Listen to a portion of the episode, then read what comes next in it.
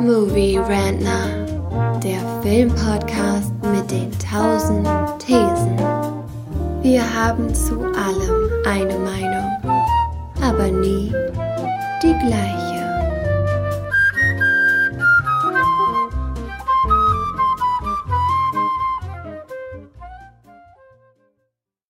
Frührentner, das Format, in dem wir über Filme, Serien und Streaming-Events reden, die aktuell in den Kinos oder auf euren Fernsehern sind oder wie heute noch dorthin kommen werden.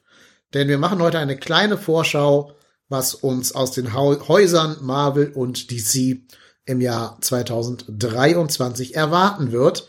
Und ich sag mal so viel, also Marvel kleckert nicht, sondern klotzt, da kommt schon eine ganze Menge. DC ist da ein bisschen zurückhaltender, aber das werde ich jetzt alles zusammen mit dem Thomas besprechen. Moin Thomas, grüß dich. Hallo. So, Thomas, wir haben schon gesagt, wir wollen mit Marvel anfangen, weil es da eben mehr zu besprechen gibt. Ähm, und dann kannst du mir hinterher mal verraten, auf welchen dieser Filme du dich besonders freust. Oder vielleicht auch, wenn da einer weiß, wo du sagst, das wird ein richtiger Rohrkrepierer, dann wird es natürlich auch jetzt die Gelegenheit dafür. Ich stelle erstmal ganz kurz vor, was Marvel für uns in petto hat. Da müssen wir natürlich ein bisschen unterscheiden. Es gibt ja einmal das MCU, also die Filme, die quasi in dieser Avengers Continuity spielen. Und dann gibt's diese Sony-Filme, die ihre eigene Continuity haben. Da gehören ja zum Beispiel auch die Venom-Filme rein oder der sensationell gute Morbius-Film. Genau. Und deswegen müssen wir uns diese Unterscheidung da vor Augen führen. Also, im MCU, sprich in dieser Avengers-Kontinuität, kommt jetzt bald, nämlich schon in einem Monat, am 15. Februar, der dritte Teil von Ant-Man. Ant-Man ähm, and, nee, wer ist da? Quantum Mania heißt er. Und äh, da darf man schon mal verraten, das wird der Film sein, der Kang als Bösewicht, Kang the Conqueror, einführen wird und äh, damit diese Kang-Saga quasi lostreten wird. Kang kennt man aus der ersten Season von Loki. Und apropos Loki, da gibt's auch eine zweite Staffel und die läuft im Frühling auf Disney Plus. Am 3. Mai kommt dann der dritte Teil der Guardians of the Galaxy Reihe in die Kinos. Es wird der letzte Teil von James Gunn bei Marvel, denn James Gunn hat ja das DC-Universum als Kreativdirektor übernommen. Und es gibt schon heitere Gerüchte, welcher Guardian in diesem Film sterben wird. Ebenfalls im Frühling kommt die Secret, Secret Invasion Show auf Disney Plus. Da können wir gleich noch ein bisschen drüber genauer reden. Dann kommt im Sommer die Echo Show. Echo, ein Charakter, der bekannt wurde aus Hawkeye. Und diese Echo Show soll auch den Kingpin und Daredevil featuren. Am 26.07. kommt The Marvels in die Kinos. Es ist quasi so ein Team-Up-Film aus allen Figuren, die Marvel im Titel tragen, also Miss Marvel und Captain Marvel und äh, Monica Rambeau. Ich weiß gar nicht, wie die als Superheldin heißt. Und im, Her im Herbst kommt dann im Herbst kommt dann die Ironheart Show. Ironheart kennen wir aus Wakanda Forever, dem zweiten Black Panther Teil. Und dann, weil es noch nicht genug war, kommt im Winter Agatha Coven of Chaos. Agatha bekannt aus äh, Wonder Vision. Ja, das war jetzt schon mal eine Menge Programm. Das waren jetzt drei Kinofilme und äh, fünf Shows. Das ist ja schon eine ganze, ganze Menge Holz. Und das ist nur das MCU. Aus dem Nicht-MCU, also aus dem Sony-Universum, kommen Across the Spider-Verse Teil 2 und Craven the Hunter. Ja, puh. Das war jetzt so ein bisschen wie so ein Schulreferat. Aber jetzt würde ich dich äh, dann mal in die Frage, die ich gerade schon angeteasert habe, entlassen. Welcher dieser Filme hat denn dein Interesse schon mal geweckt? Ja, also Ant-Man hm, etwas unsicher, weil ich habe eben das Gefühl, der Film wird sehr darauf hinauslaufen, eben wieder den jugendlichen Nachfolger von Wasp und Ant-Man, eben ihre Tochter, die wir kennenlernen werden in diesem Film, äh, oder beziehungsweise wir kennen sie schon, aber sie wird dann eben auch so einen Anzug bekommen. Genau, und jetzt auch von einer neuen Schauspielerin gespielt werden. Also wir lernen sie quasi neu kennen in ihrer Funktion. Ja, schon. genau. Das, ich weiß nicht, das hat in der bisherigen MCU-Welt nicht so gut funktioniert, deswegen glaube ich, da wird's, hm, könnte okay sein, könnte ganz witzig werden, aber ich erwarte mir jetzt da nicht so viel von. Guardians 3 allerdings habe ich recht hohe Erwartungen für, besonders auch nach dem Weihnachtsspecial, das wir ja gemacht haben. Äh, denke ich, das könnte durchaus sehr gut werden, gerade weil ich eben hoffe, dass wir endlich Gamora wiedersehen werden, die definitiv einer meiner Lieblingscharaktere in dieser Gruppe war. Deswegen gut. The Marvels ist so teils, teils. Ich freue mich sehr darauf, Miss Marvel wiederzusehen. Nicht sonderlich episch darauf, Captain Marvel wiederzusehen. Deswegen wird, kommt so ein bisschen drauf an, wie das Verhältnis da ist. Ja, und bei den Serien, oder nee, bleiben wir noch bei den Filmen, wir haben ja noch die Nicht-MCU-Filme. Across the Spider-Verse 2 ganz große Erwartungen, denn der erste Film war genial. Deswegen hoffe ich, dass sie es auch beim zweiten wieder hinkriegen, da so richtig loszulegen. Ähm, und Craven ist definitiv interessant. Ich weiß da jetzt noch nicht allzu viel drüber, aber der Charakter ist auf jeden Fall ein sehr interessanter und hat jetzt auch, habe ich zufällig gesehen, in ähm, einer von den relativ äh, neuen Comic-Serien zu Spider-Man. Fragt mich jetzt nicht, mit welchem äh, Suffix oder Affix das Ganze bezeichnet diesmal wurde. Ist auf jeden Fall eine Serie, die erst 2022 gestartet hat. Und da kam eine Spider-Man-Version von Craven vor, eben auch wieder aus dem Multiversum sehr interessanter Charakter und deswegen glaube ich, das könnte durchaus was werden. Fangen wir noch mal hinten an, die Filme mal ein bisschen einzeln durchzugehen. Du mhm. hast ja gerade schon Craven the Hunter erwähnt. Ähm, können vielleicht mal einen Comic-Tipp an dieser Stelle raushauen. Wer es noch nicht gelesen hat, möchte Craven the Last Hunt, die letzte Jagd, lesen. Aber das bringt mich auch direkt zu der Frage, kann denn diese Craven-Figur funktionieren ohne Spider-Man? Weil im Sonyverse gibt's ja keinen Spider-Man. Vielleicht lassen sie Tom Holland jetzt rüberkommen, da er ja in äh, No Way Home, Spoiler, aber ja so ein bisschen aus dem MCU-Kanon irgendwie rausgeschrieben wurde. Aber die ganze Idee von dieser Figur, Craven the Hunter, ist doch, dass er Großwild jagt und das größte Großwild, das er jagen will, Spider-Man ist. Kann das ohne ihn funktionieren? Ja, das ist die große Frage. Ne? Denn wir hatten ja mit Morbius schon praktisch diesen Versuch, einen eigentlich Spider-Man-Gegner einzuführen, ohne Spider-Man zu haben. Und an Morbius haben wir jetzt gesehen, das hat nicht so gut funktioniert. Deswegen hoffe ich, dass es da besser läuft, weil die Figur ist eigentlich interessanter. Kommt alles so ein bisschen drauf an, wie es äh, in der Produktion dann läuft. Ne? Ja, aber ich meine, so richtig haben sie es doch bei keinem Film hingekriegt. Auch bei Venom ja irgendwie nicht. Mhm. Auch Venom ist ja so eine Figur, die eigentlich ganz stark davon lebt, dass äh, Spider-Man sie mit ihr verbunden ist, quasi diese Figur. Und ich habe ehrlich gesagt wenig Hoffnung in Sony. Außer diesem Across the Spider-Man, äh, Across the Spider-Verse Film, haben die doch eigentlich noch gar keinen guten Film in diesem Spider-Man-Universum hingekriegt, also kein Realfilm. Ähm, ich bin da noch sehr, sehr skeptisch. Ja, ja, also definitiv. Ähm, ich habe bei Sony eben auch immer so ein bisschen Sorge, weil die scheinen sich da nicht wirklich die Gedanken drum zu machen, die eben beim MCU da mit reinfließen in den meisten Produktionen auf jeden Fall. Deswegen hm, persönlich denke ich, die würden sich sehr gut damit tun, wenn sie einfach einen vernünftigen Deal mit den mit Kevin Feige und seinen Leuten machen und die Charaktere denen übergeben. Aber das werden sie einfach nicht tun aus rechtlichen Gründen. Eigentlich gehört ja Spider-Man Sony und ist ja nur ans MCU ausgeliehen. Eben. Ja, ja, also eigentlich, eigentlich hat Sony sogar den, den Zugriff auf ihn. Und ich habe auch noch das Gefühl, dass No Way Home das Segment war, ihn wieder zurück ins MCU zu holen. Äh, in, ins Sony-Universum, meine ich, aus dem MCU raus. Weil am Ende ist er ja quasi de facto so ein bisschen rausgeschrieben worden aus dem MCU. Mhm. Es würde mich also auch nicht komplett überraschen, wenn er in Craven the Hunter auftauchen würde. Das könnte durchaus sein, ja. Aber ich hoffe eigentlich nicht, weil es wäre irgendwie nicht der Film, der es wert wäre, da Tom Holland dann zum ersten Mal im Sony-Universum auftauchen zu lassen. Ne? Ja, ich ich wünschte eben wirklich, die würden in diesen Sachen einfach mal ein bisschen die Kreativität vor den Profit stellen, aber das wird natürlich niemals funktionieren. Ja, das tun sie ja wahrscheinlich am ehesten bei Across the Spider-Verse dann. Und was man hört, sollen ja auch ähm, diverse alte Spider-Man-Darsteller, ohne jetzt zu spoilern, einen stimmlichen Gastauftritt haben, also ihre Figuren sprechen, weil sie anscheinend dieses Multiversumskonzept noch höher auf die Spitze drehen wollen. Ähm, wir wissen ja aus der After-Credit-Szene vom ersten Across the Spider-Verse, dass sie Spider-Man 2099 ähm, auftauchen lassen werden, gesprochen von Oscar Isaac. Und die Gerüchte besagen, dass Spider-Man eben auch die, die anderen bekannten Film Spider-Man treffen soll. Und also ich bin auch sehr, sehr gespannt auf diesen Film. Ja, auf jeden Fall. Ich fand den ersten so gut, dass ich da überhaupt keine Zweifel habe. Also das Team kann es offensichtlich. Bis heute einer der wenigen Filme, die ich zweimal im Kino gesehen habe. Also bewusst und aktiv und nicht irgendwie einmal in der Sneak oder sowas noch aus Versehen hinten drauf gekriegt. Oder mit irgendwie, äh, keine Ahnung, zufällig da reingeraten. Nee, sondern bewusst und aktiv, weil ich den Film wegen dieses Detailreichtums, den er in der Animation hat, weil der auch so viel im Hintergrund äh, versteckt ist, wollte ich auf jeden Fall ähm, den noch zweimal zum zweiten Mal im Kino sehen, um die ganzen Details und so erkennen zu können. Ja, kann ich absolut verstehen.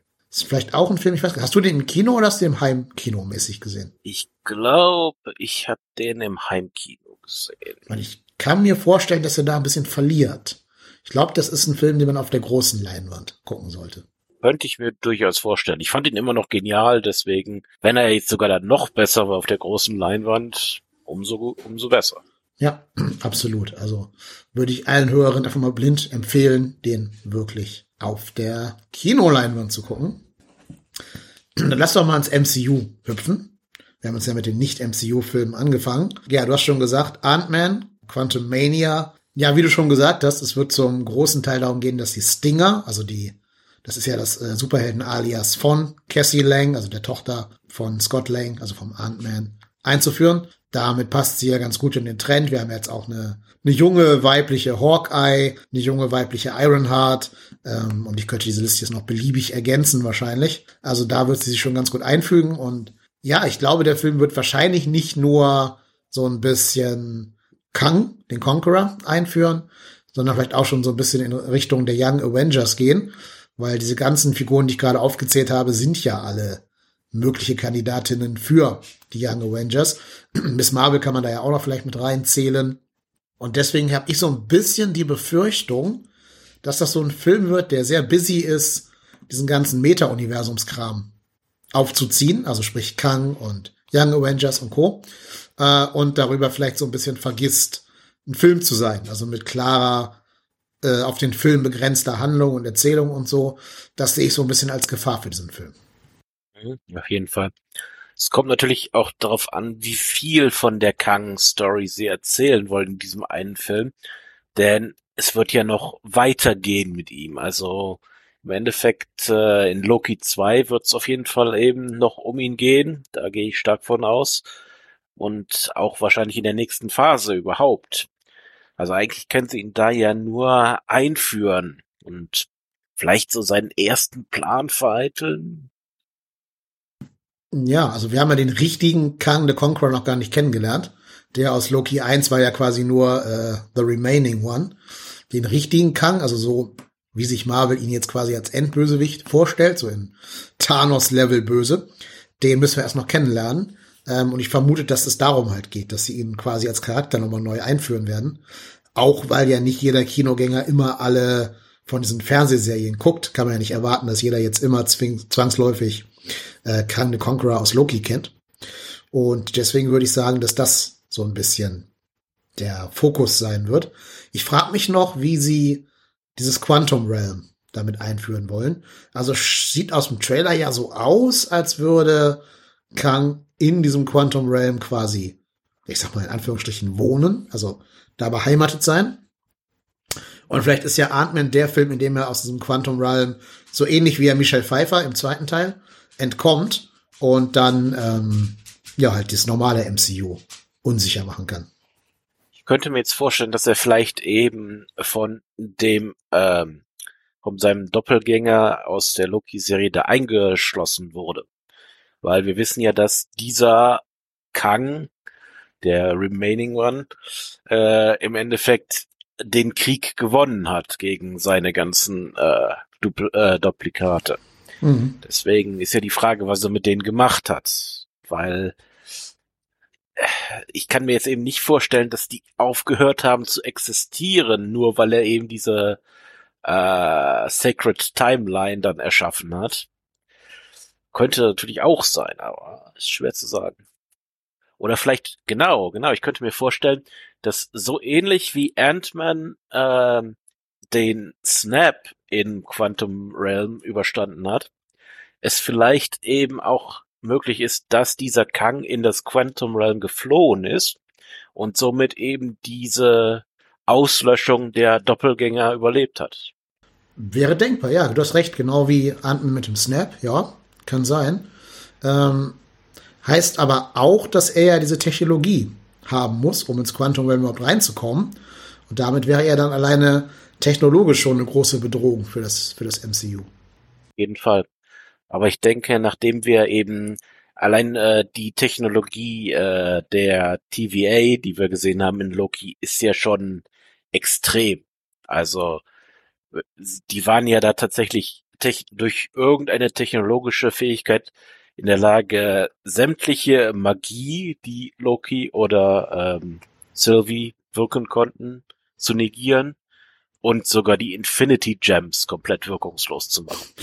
Die das ist bessere Briefbeschwer, das stimmt. Äh, das ist ein Level von Macht, das macht schon sehr, ja, eigentlich schon wieder schwer zu glauben, wie man den besiegen soll, wenn er naja, diese aber das Ende hat. von Loki, da ist die TVA, ich will nicht spoilern, aber da ist die TVA doch äh, nicht mehr autonom.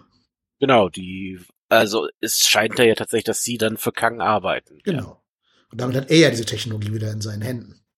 Ja, ja, klar. Naja, also die Frage ist ja eben, wie man einen äh, Endgegner besiegt, der über solche technologischen Möglichkeiten verfügt.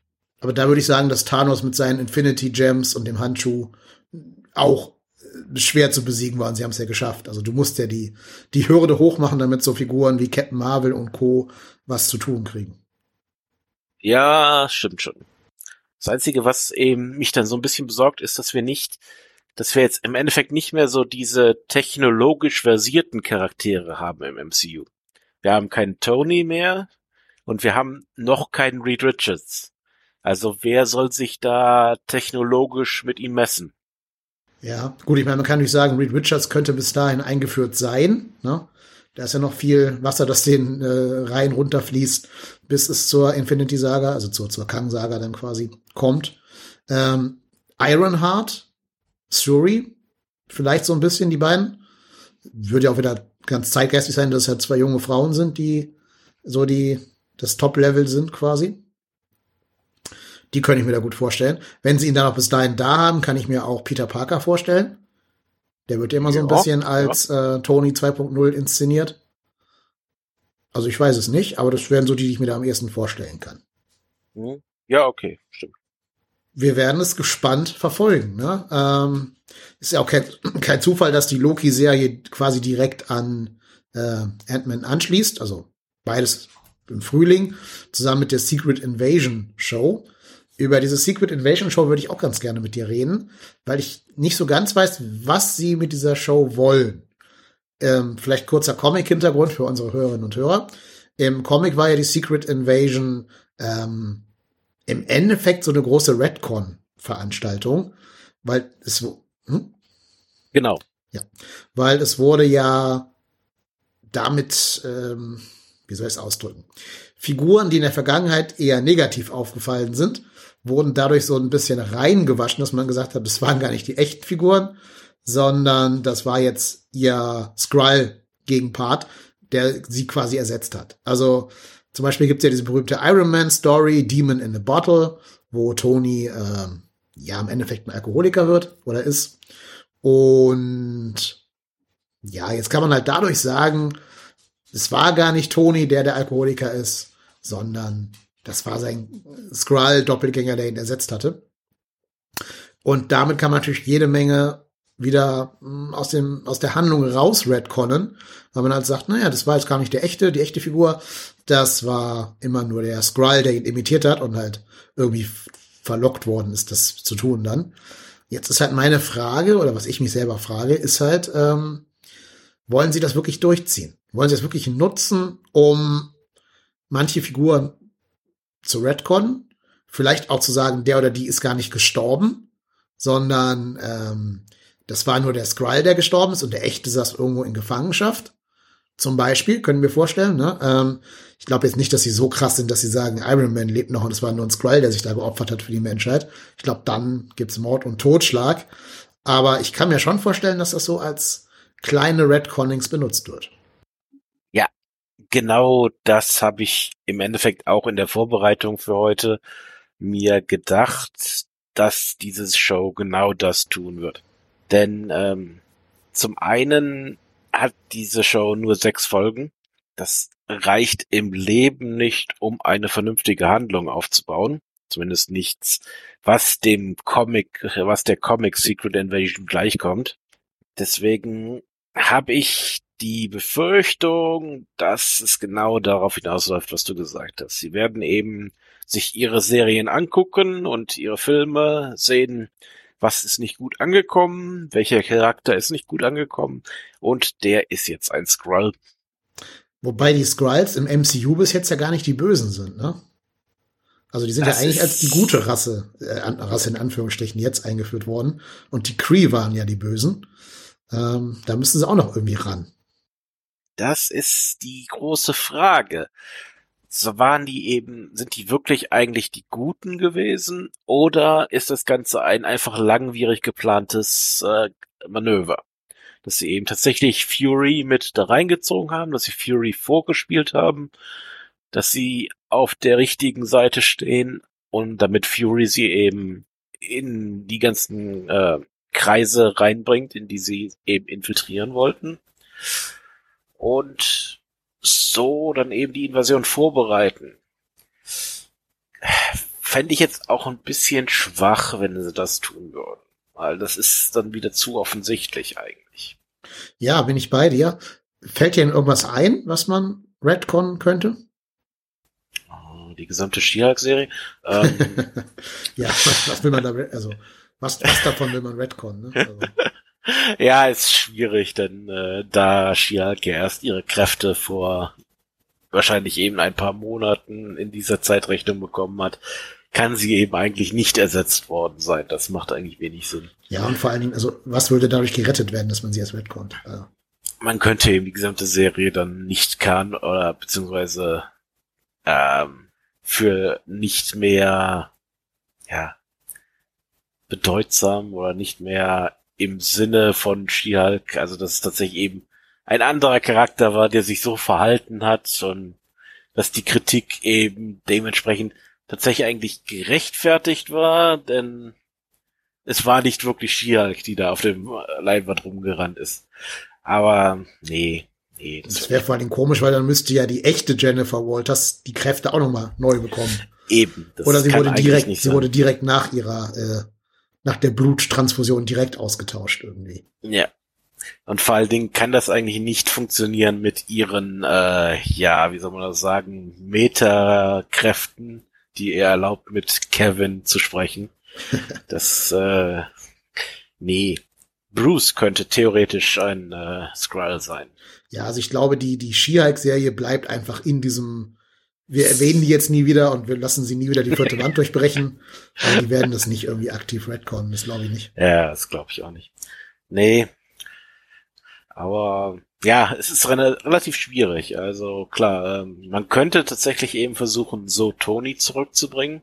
Aber du hast vollkommen recht, es macht eigentlich sehr wenig Sinn, dass ein Skrull sich für die Menschheit opfert. Also, ja, oder? und es würde ja auch so viel wegnehmen aus, da würde den ganzen Infinity War rückblickend äh, eigentlich überflüssig machen. Also ja, ich genau. glaube, das verzeiht kein Fan dem MCU. Die waren ja schon auf den Barrikaden, als Spider-Man sich als Klon herausgestellt hat in der Klonsaga in den 90ern. dass alle gesagt haben, was? Alle Stories, die wir mit Peter Parker gelesen haben, waren in Wahrheit Ben Riley und nur der Klon. Also das, das, das, das so verzeihen Comic-Fans eigentlich nicht. Deshalb nee, gehe ich nicht davon aus, dass Marvel sich das traut. Hm. Es würde auch wirklich zu viel wegnehmen, auch von Robert Downey Jr.'s Lebensleistung und so im MCU. Also. Ja, das wäre für mich Fall. die schlechteste aller Lösungen. Ja, kann ich auf jeden Fall verstehen. Ja.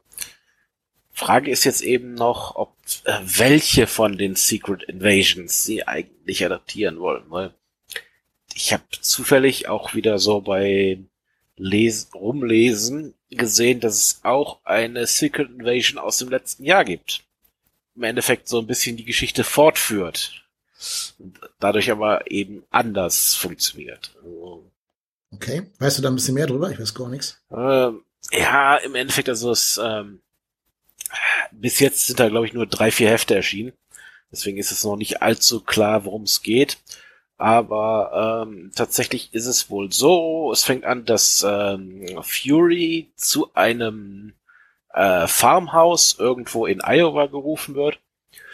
Und äh, die Familie, die Mutter und zwei Kinder bringen ihn nach oben in ein Zimmer, wo der Vater dieser Familie tot liegt. Und die Frau ganz überglücklich erklärt Fury, das äh, freut sich richtig, dass der tot ist. Und Fury denkt, ähm, okay, was zur Hölle ist hier los? Und die Frau erklärt ihm dann eben, ja, wenn er, das kann gar nicht mein Mann sein, das ist offensichtlich ein Skrull. Und sie bezieht sich damit eben auf die erste Secret Invasion, was ja eben offensichtlich auch allgemein bekannt wurde. Und die Tatsache ist natürlich, das ist kein Skrull. Die Frau hat sich im Endeffekt nur eingeredet, das wäre einer um eben nicht die, die Trauer erleben zu müssen, weil ihr Ehemann gestorben ist. Zumindest denkt Fury das. Stellt sich dann hinterher raus, dass diese Familie eigentlich Skrulls sind, die ihn dahin locken wollten, um ihn dann zu ersetzen. Und das, wir erfahren dann hinterher, dass diese ganze Erzählung äh, stattfindet in einem Gespräch zwischen Maria Hill und Nick Fury, der aber eben eigentlich nicht mehr Nick Fury ist, sondern eben auch ein Skrull und der zeitgleich in fünf anderen großen Organisationen versucht hat einzubrechen und die dann eben lahmzulegen. Ja, und so, so wird das Ganze eben so ein bisschen weiter. Maria Hill scheint dann so der Hauptcharakter zu sein, um den sich das alles dreht. Sie versucht dann neue Wege zu finden, Skrulls zu identifizieren stellt dann fest, dass Tony Stark, der ja da in der Comicwelt noch lebt, äh, offensichtlich mehrere Skrulls in seine ähm, als Arbeiter angestellt hat, die mit ihm zusammen Iron Man jetzt mittlerweile sind. Und ja, da, da hört es momentan auf. Okay. Aber jetzt bei Farmhouse in Iowa musste ich natürlich sofort an die Familie von Hawkeye denken. Wir wissen ja aus Age of Ultron, dass die in so einem abgeschiedenen Farmhaus mhm. Unterschlupf finden können. Vielleicht kann man es ja so machen, dass also Hawkeye kommt nach Hause, findet die tot vor und dann sind es nachher doch nur Skrulls, um die nicht sterben zu lassen, die arme Familie. Und natürlich kann man den Plot machen, dass Fury aus dem All wiederkehrt, aber in Wahrheit durch einen Skrull ersetzt wurde. Das ist ja doch, also die ist, die interessiert mich auf jeden Fall auch. Ja, kann mir vorstellen, dass vielleicht der Tod von Natascha damit geredconnt wird, also von Black Widow. Oder was natürlich auch geht, äh, den Turn to Evil, also die, das Böse werden von der Scarlet Witch raus zu retuschieren aus dem MCU. Okay, könnte theoretisch sein. Ich weiß nur nicht, ob ein Skrull auch mit deren äh, Fähigkeiten, ob der sehr wirklich in der Lage wäre, die äh, Kräfte der Scarlet Witch so nachzumachen. Hm. Ja, das stimmt. Außer der ist zufällig ein Skrull, der selber von sich aus Magie beherrscht. Ich weiß, nicht sehr realistisch. Ja. Aber es könnte zum Beispiel Wong oder sowas. Das könnte durchaus passen. Der, der hat sich ja doch. Ja, den Wong aus Shihai könnte man bitte retcon. Damit es nicht der Wongas ist.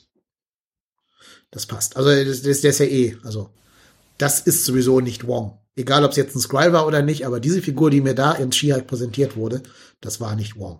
Yep. Na gut, wir werden es gespannt äh, verfolgen, aber ihr merkt an unserer Diskussion schon, dass wir, glaube ich, sogar durchaus ein bisschen neugierig sind, wie sie das handhaben wollen mit dieser Serie. Also, ich bin gespannt.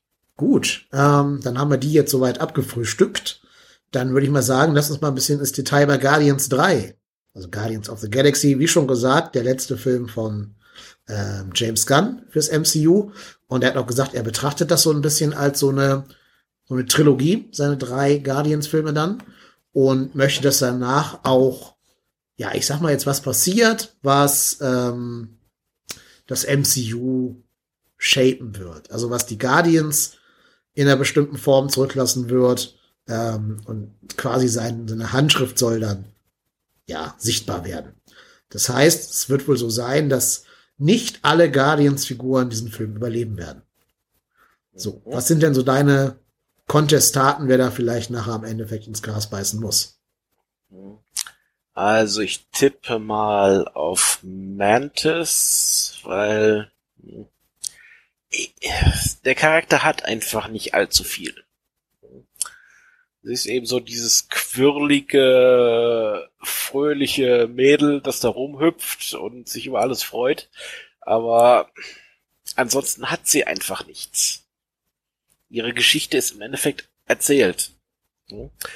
Ich meine, ich hätte ähm, Trailer-Material gesehen mit, äh, dass Rocket eine wieder zurückkehrt auf den Planeten, auf dem er ja erschaffen wurde sozusagen, auf dem er zu einer äh, kybernetischen Lebensform gemacht wurde und da seine alte Freundin wieder trifft. Ich erinnere mich noch, das habe ich auch mal in einem Comic gelesen, so eine ähnliche Storyline. Könnte eben also durchaus sein, dass vielleicht Rockets Geschichte dann in diesem Film endet. Wenn man eben davon ausgeht, wenn er vielleicht endlich mal ja, so ein bisschen mehr offener wird oder wenn man hier der Whedon-Logik folgt und sieht, dass eine glückliche Figur nicht leben darf, dann ähm, könnte das durchaus sein. Ähm, ansonsten, ja, Nebula könnte vielleicht auch beendet werden, aber da denke ich eigentlich, dass der Charakter noch ein bisschen Potenzial hat. Genauso wie eben Peter, der erstmal Gamora wiederfinden muss. Und deswegen kann ich mir eigentlich nicht vorstellen, dass äh, Peter jetzt schon draufgehen sollte. Ja, also ich, ich tippe mal so Mantis und Rocket könnte ich mir gut vorstellen. Ja, das, dazu passt vielleicht auch, dass man ja Mantis sehr viel Zeit in diesem Christmas Special eingeräumt hat. Vielleicht auch so ein bisschen hinterlistig von James Gunn. Wir sollen sie erstmal wieder ein bisschen näher kennenlernen, um dann halt ihren Tod noch härter zu fühlen, sozusagen.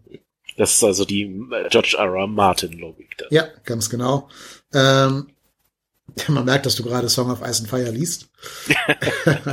ja, ist richtig. Ähm, und ja, der Gegner in diesem Film wird ja der High Evolutionary sein. Deswegen macht das schon Sinn, dass es äh, auf den Heimatplaneten von Rocket Raccoon zurückgeht, weil der halt in diesem Filmuniversum vom High Evolutionary geschaffen wurde. Der Name verrät ja schon so ein bisschen, dass der halt versucht, die, die Evolution anzukurbeln, in diesem MCU-Take auf ihn jedenfalls.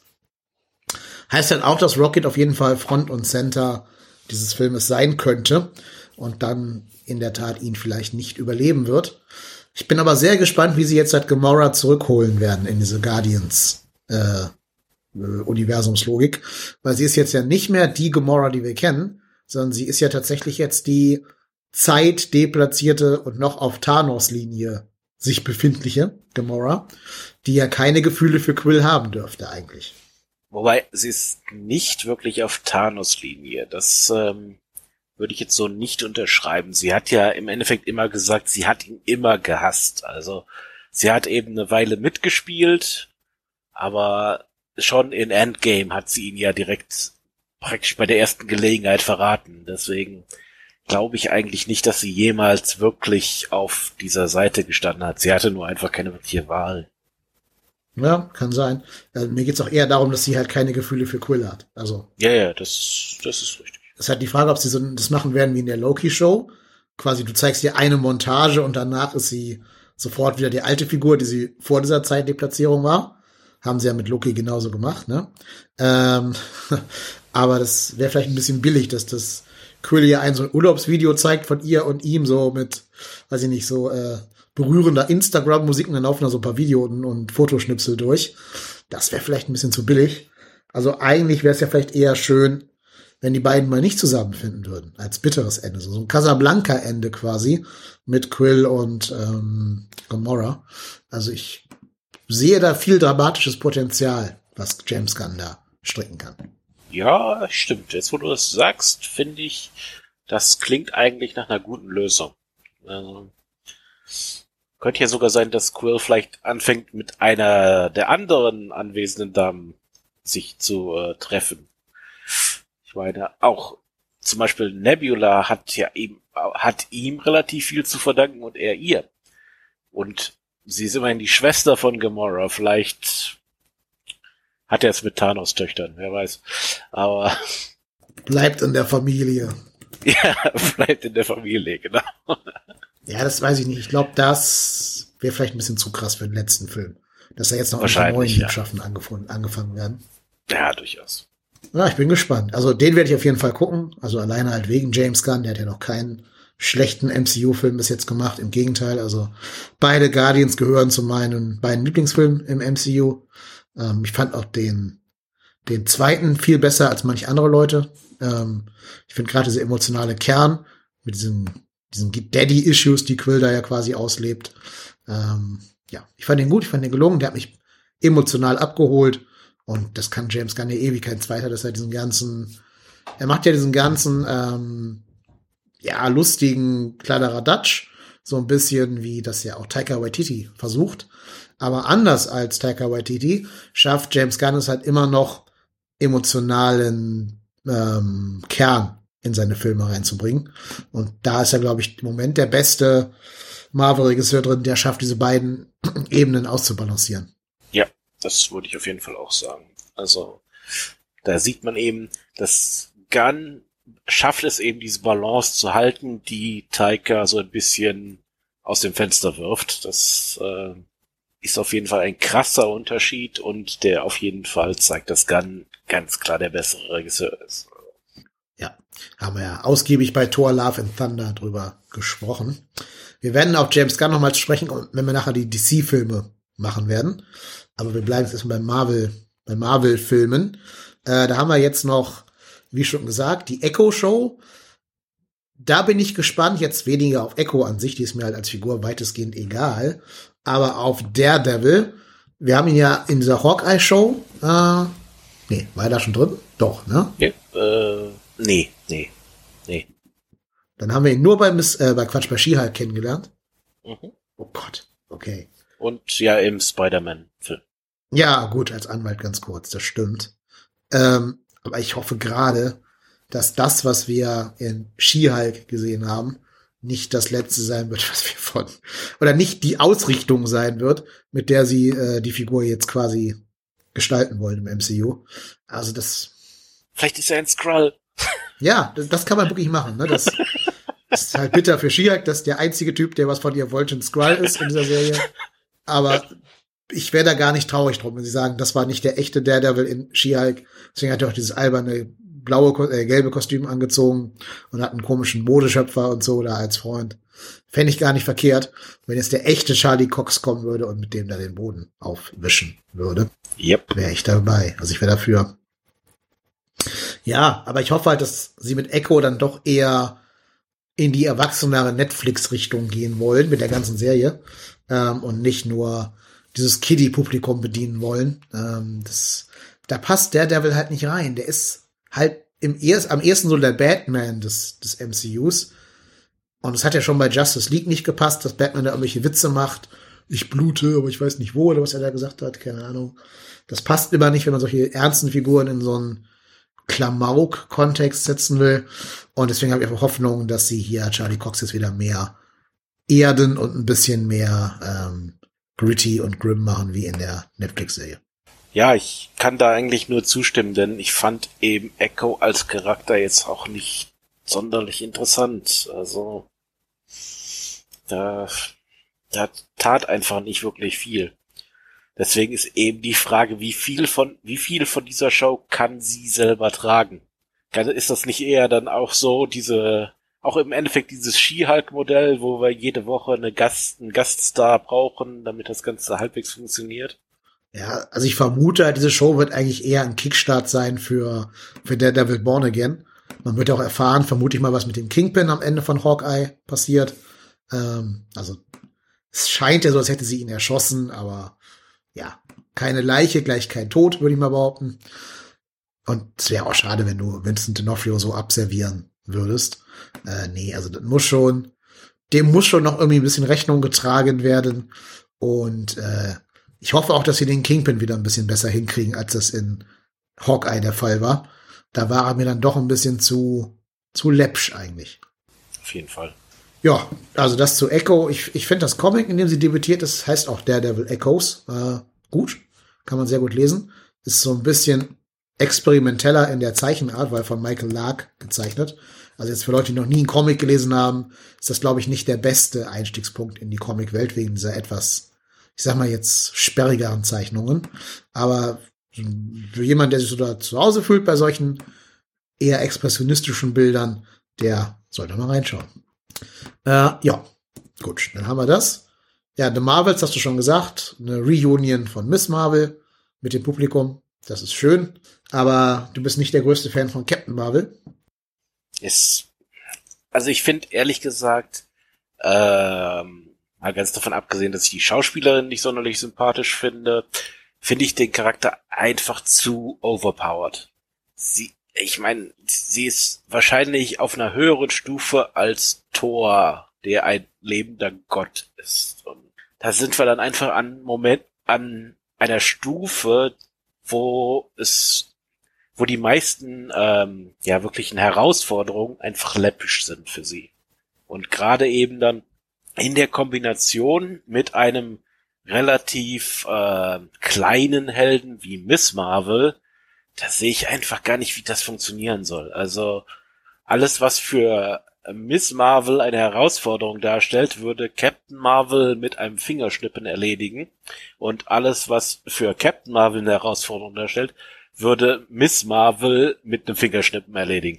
Deswegen, das, irgendwie ist da einfach kein Gleichgewicht. Also, der Charakter ist ja auf jeden Fall sehr mächtig, das weiß ich auch, auch in den Comics, deswegen ist es ja gar kein Problem.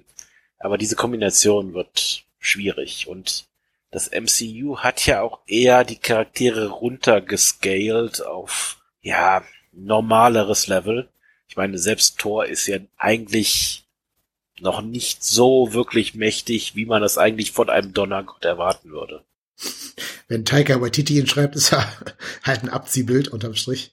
Das auch, ja, aber ich meine auch generell, also normalerweise eben ist Thor ja durchaus einer der mächtigsten Helden des Marvel-Universums so auf einer Stufe mit Hulk und so weiter. Und ja, das kommt da in den Filmen einfach nicht rüber. Dafür ist er einfach zu leicht. Also ich habe sogar Captain Marvel, äh, Brie Larson, auf dem Zettel für Überlebt Phase 5 nicht. Aus den Gründen, die du schon genannt hast. Sie ist halt wirklich zu mächtig. Und sie müssen ja bei allen mittelgroßen Bedrohungen immer erklären, dass sie gerade irgendwo im Weltall unterwegs war und keine Zeit hatte einzugreifen. Das ist ja an sich schon lästig. Und dann hast du ja mit Miss Marvel und mit Monica Rambeau, die in den Comics ja äh, sowohl Captain Marvel war, als auch unter den Namen Photon oder Pulsar oder Spectrum bekannt ist, auch zwei so Nachfolgerinnen. Und dann kann man es ja so machen, dass vielleicht die Kräfte von, Miss, äh, von Captain Marvel zur Hälfte auf Monica Rambeau, zur anderen Hälfte auf Kamala Khan übergehen. Dann hast du nicht mehr diesen einen krass übermächtigen Superhelden, sondern hast dafür zwei, die natürlich auch ein bisschen diverser sind als Brie Larson, also beide halt äh, in dieses Marvel-Universum reinpassen, wie das jetzt gerade so gestrickt wird. Und gerade weil ja Brie Larson auch sehr viel Kritik bekommt für ihre Äußerungen, aber auch für ihre Darstellung von Captain Marvel, ist sie jetzt ja eh nicht so beliebt, dass man da irgendwie hinterher trauern würde. Hm. Ich kann mir vorstellen, dass sie quasi so eine wird, die dann in so einem großen Bang den ersten Angriff von Kang the Conqueror quasi abwehrt in Phase 5 und dann kommt der in Phase 6 nochmal mit seinen neuen Kräften dann zurück irgendwie. Ja, das könnte ich mir auch durchaus vorstellen. Ja. Also im Endeffekt bei dem Film kommt es eben einfach so ein bisschen auf die Balance an, denn ich freue mich auf jeden Fall Kamala Khan wiederzusehen, denn die Show war gut. Ich mochte den Charakter von Anfang an. Deswegen hoffe ich eben, dass ihre Rolle größer ist in diesem, in diesem Film. Davon hängt es dann im Endeffekt ab, wie gut das Ganze ist. Ja. Ja. Also ich hoffe gerade, dass sie halt äh, Kamala nicht versauen in dem Film. Also da müsste man eigentlich schon die, die Schreiber der Serie ein bisschen ranlassen, diesen Charakter zu schreiben, weil die haben ja ihre Stimme schon sehr, sehr gut getroffen, finde ich. Ja, alleine die Schauspielerin selber sollte da eigentlich auf jeden Fall in dem kreativen Prozess drin sein, weil die ist ja ein Nerd für diesen ganzen Kram. Ja, da hast du recht. Ja, sehe ich genauso. Okay. Ist jetzt aber so ein Film, muss ich zugeben. Also ob ich da jetzt am Premierentag reingehe, weiß ich noch nicht. Ja. Gucken werde ich ihn eh, alleine aus Chronistenpflicht, aber naja. Ja, dann geht's weiter mit den beiden letzten Shows des, des Jahres. Ironheart und Agatha, Coven of Chaos. Ja. Also ich habe keine Ahnung, warum eine Ironheart Show gehen soll. Was für Stories kann man mit ihr erzählen? Muss sie dann doch in diese Spider äh, Iron Man Rolle reinwachsen? Das ist aber schon der Plot, den sie eigentlich mit Peter Parker erzählt haben. Deswegen weiß ich nicht genau, ob das nochmal sich ein zweites Mal trägt mit einer noch recht unbekannten Figur. Ähm, tja, also ich bin gespannt, um was es da gehen soll. Ja, ich weiß eben auch so ähnlich wie bei Echo, weiß ich eben einfach nicht, ob die, ob die eine Serie tragen kann. Weil was wir jetzt eben in Wakanda Forever gesehen haben, war eigentlich ziemlich wenig. Alleine charaktertechnisch. Also wir wissen eben, sie geht aufs MIT als sehr junge Person. Aber da ist eben diese, die eigentliche äh, Verbindung zu Tony Stark, die Ironheart in den Comics hat, ist einfach überhaupt nicht da. Deswegen ist eben die Frage, ob sie die jetzt dann retroaktiv einführen oder komplett weglassen, aus Gründen, die ich wahrscheinlich nicht sonderlich gut heißen kann. Denn es könnte ja eben gut sein, dass wir da wieder so ein Opfer dieser äh, der weibliche Hauptcharakter kann unter keinen Umständen von einem männlichen äh, übertrumpft oder als äh, ausgebildet werden. Das haben wir leider relativ häufig mittlerweile. Aber ja, ich weiß nicht. Also da sehe ich auch noch nicht wirklich, was mit dieser Show sich tun soll. Ja, was ich mir halt vorstellen kann, ist entweder, dass Happy Hogan sie aufsucht, wie er ja quasi auch Spider-Man aufgesucht hat. Oder wenn man halt dieses männlich-weiblich Ding dann nicht haben will, dass Pepper Potts bei ihr vorstellig wird. Weil die halt hören, okay, da läuft irgendwie Superheldin rum in so einer Iron Man Fake-Rüstung irgendwie. Mal gucken, was los ist. Und dass die ihr vielleicht dann so eine Art äh, Friday oder Jarvis AI für ihren Anzug geben, um so die Verbindung zu Tony Stark dann herzustellen. Ja, okay, also das könnte ich mir noch ganz gut vorstellen. Pepper war eigentlich immer sehr interessant als Charakter. Sie hat natürlich nicht diese technologischen Voraussetzungen, die Tony jetzt mitbringen würde. Also, Na gut, sie hat ja eine eigene Rüstung seit Infinity War, ne? Ja, aber sie hat diese Rüstung ja nicht selber gebaut. Nee, das stimmt. Aber vielleicht kann man ja behaupten, dass sie dann reverse engineert hat oder mit, mit einem zusammen reverse engineert hat irgendwie und dadurch halt ein bisschen Zugriff hat auf diese Technologie. Ja, okay, könnte, könnte. Frage ist, ob man sich Gwyneth Paltrow für eine TV-Serie leisten kann und will. Ähm, die dürfte ja die teuerste Marvel-Akteurin aktuell sein. Das weiß ich nicht. Man kann natürlich immer auch eine Story erzählen mit deren gemeinsamen Kind. Äh, die müsste inzwischen doch auch irgendwie zehn oder elf sein, wenn man jetzt bedenkt, wie lange Infinity War in Universe, also Endgame in Universe her ist. Ähm, die kann man da vielleicht irgendwie einbauen. Schon mal so als, die wäre vom Alter ja ungefähr so weit wie das, ja, Spoiler, aber jetzt Spoiler für Thor, aber wie, wie Love. Ähm, dass man da noch irgendwas draus macht, keine Ahnung. Ja, okay, es könnte sein, ja. Dass vielleicht eigentlich das nicht Ironheart der Azubi wird, sondern eben das Kind von Tony Stark, der Azubi von Ironheart. Irgendwie sowas, ne? Ja. Ja, okay, könnte ich mir, könnte ich mir vorstellen. Also Und ich bin gespannt. Ganz wichtig, ich hoffe, um Gottes Willen, dass sie die Rüstung verbessern. die sah so beschissen ja, aus. aber das, das finde ich passt okay. ja, weil die musste ja auch im Film schnell zusammengezimmert werden. Und wurde ja mit sehr wenig äh, äh, Zugriff auf Equipment hergestellt. Also da sehe ich tatsächlich in Universe Gründe, warum die so aussah. Ja, wenig Equipment. Die hatten noch die ganzen Ressourcen von Wakanda. Nee, am Anfang ist, also die Rüstung baut, ist hier alleine. Die erste in, nicht, ne? Genau, dann muss sie das innerhalb von ein paar Stunden schaffen, weil dann kommt ja schon der Kampf gegen Namor. Also insofern kann man noch erklären, ja, finde ich. Ich hoff's. Wobei ich an sich schön finde, dass die Rüstung so ein bisschen, bisschen bulky ist. Also ich finde, die muss nicht so eine, so eine schlanke, kleine Rüstung haben, weil das für Frauen hier immer so ein Klischee ist. Ich finde das cool, dass sie diese riesen Jetpacks hinten drauf hat, diese dicken Wummen und so. Und damit ja eigentlich mehr ein bisschen aussieht wie War Machine als wie Iron Man. Gefällt mir besser, als wenn sie aussieht wie die Wasp, quasi. Ja, okay, das stimmt. Äh, hätte ich auch nicht das Problem. Ich fand einfach das Design, das hat mich so überhaupt nicht abgeholt. Also äh, gerade diese Jetpacks, das ist gerade sowas, was ich eigentlich bei Iron Man so überhaupt nicht mag. Deswegen mag ich eben auch diese allererste Rüstung, die Tony gebaut hat. Eben auch in den Comics hatten wir die ja. Dieses, ja, was im Endeffekt eigentlich nur eine Mülltonne war, die er sich angezogen hat. Äh, nee, nee. Ich finde eben, die Rüstung soll einfach moderner aussehen. Da hatten wir einfach wesentlich Besseres bisher. Ja, also kann ich nachvollziehen, den Kritikpunkt. Ähm, ja, bin gespannt, aber da die ja eh in jedem Film immer alle Kostüme ändern, alleine aus Marketinggründen, um wieder neue Actionfiguren verkaufen zu können, bin ich davon mal sehr optimistisch, dass auch das hier der Fall sein wird. Genau. Ja, und dann darfst du jetzt mal einen Tipp, einen Tipp abgeben, wenn die Agatha Coven of Madness Serie dann im Dezember anläuft. Die wievielte Marvel-Fernsehserie ist das? Uh. Also MCU-Serie. Zählen also nicht Netflix, du zählen auch nicht hier irgendwelche Sony-Serien. Ist es die 13.? ja. Die 25. Oh, okay. Ballern uns mit 25 Fernsehserien voll. Äh, ich glaube, ich kann nicht alle 25 jetzt aufzählen. Aber 25 Serien, das ist ja schon, boah, also Overkill. Das krass, ja. Mhm. Ich meine, da zählt auch sowas wie Agents of Shield mit rein. Die sind ja kanonisch, theoretisch, äh, MCU angesiedelt. Ja. Aber, also, hui, ähm, so für die Serien hätte ich jetzt persönlich nicht gebraucht. Und da müssen sie mir jetzt auch schon irgendwie einen Grund liefern, warum ich diese Serie brauchen soll. Ich meine, klar war Agatha irgendwie nice in äh, hier in Wonder Vision, so als Figur. Aber auch da gilt, ob diese Figur alleine eine Serie tragen kann. Also ich bin da mal skeptisch.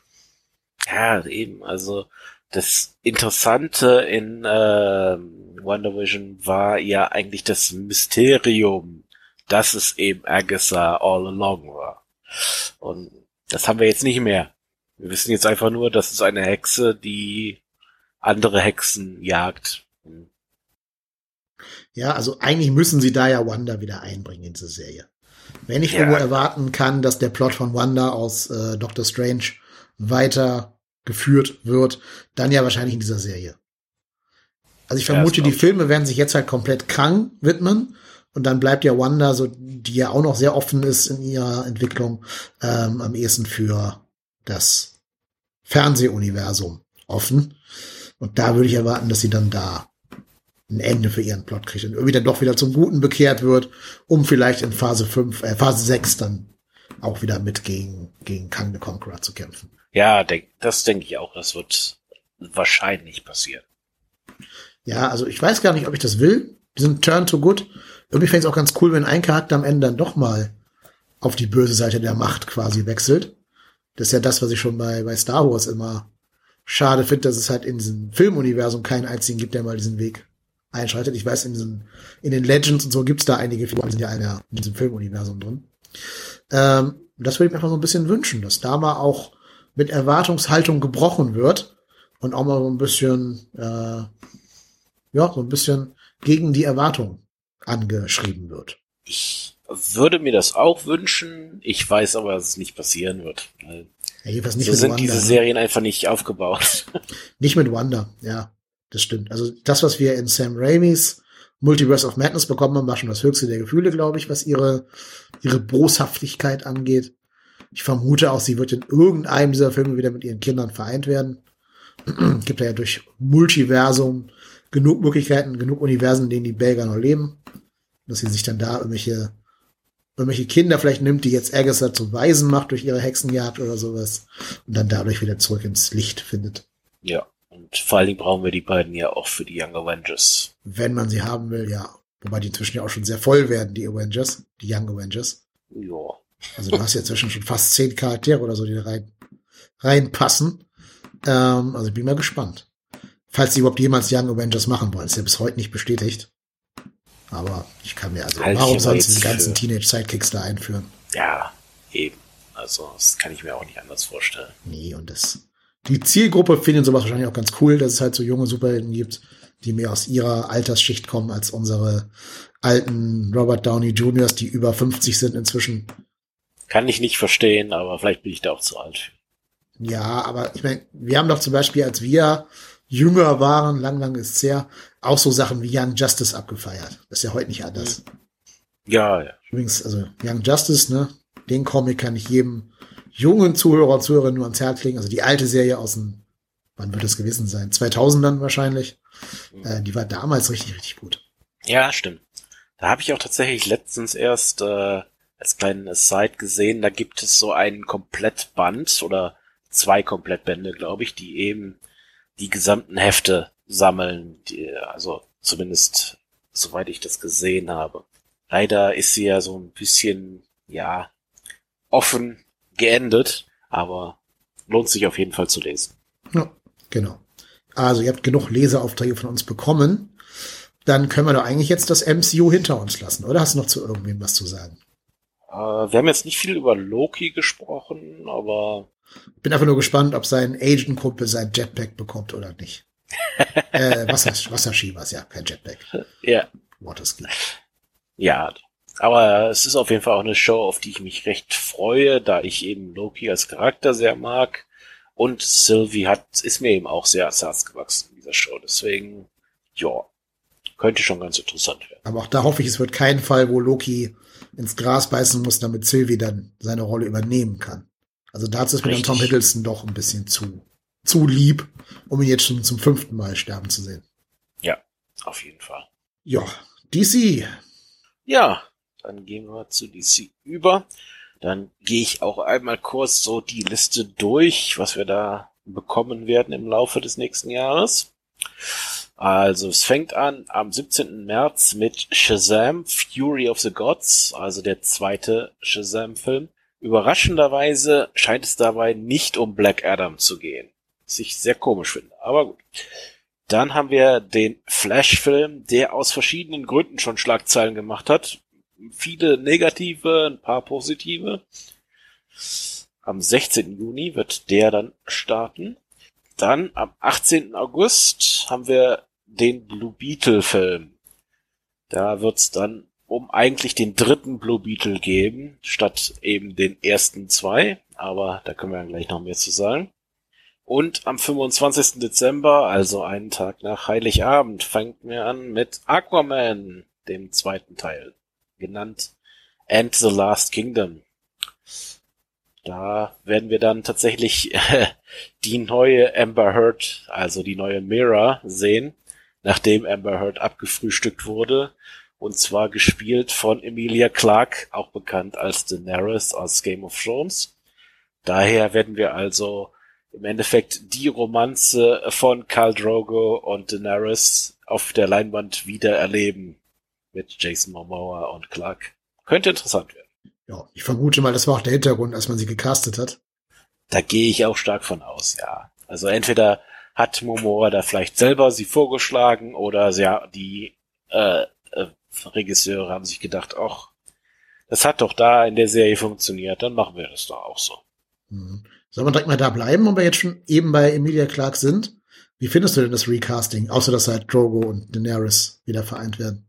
Uh, ja, also ich sag mal, äh, ich muss ganz ehrlich sagen, dass ich Emilia Clark in den meisten Sachen, die sie gespielt hat, nicht sonderlich gemocht habe.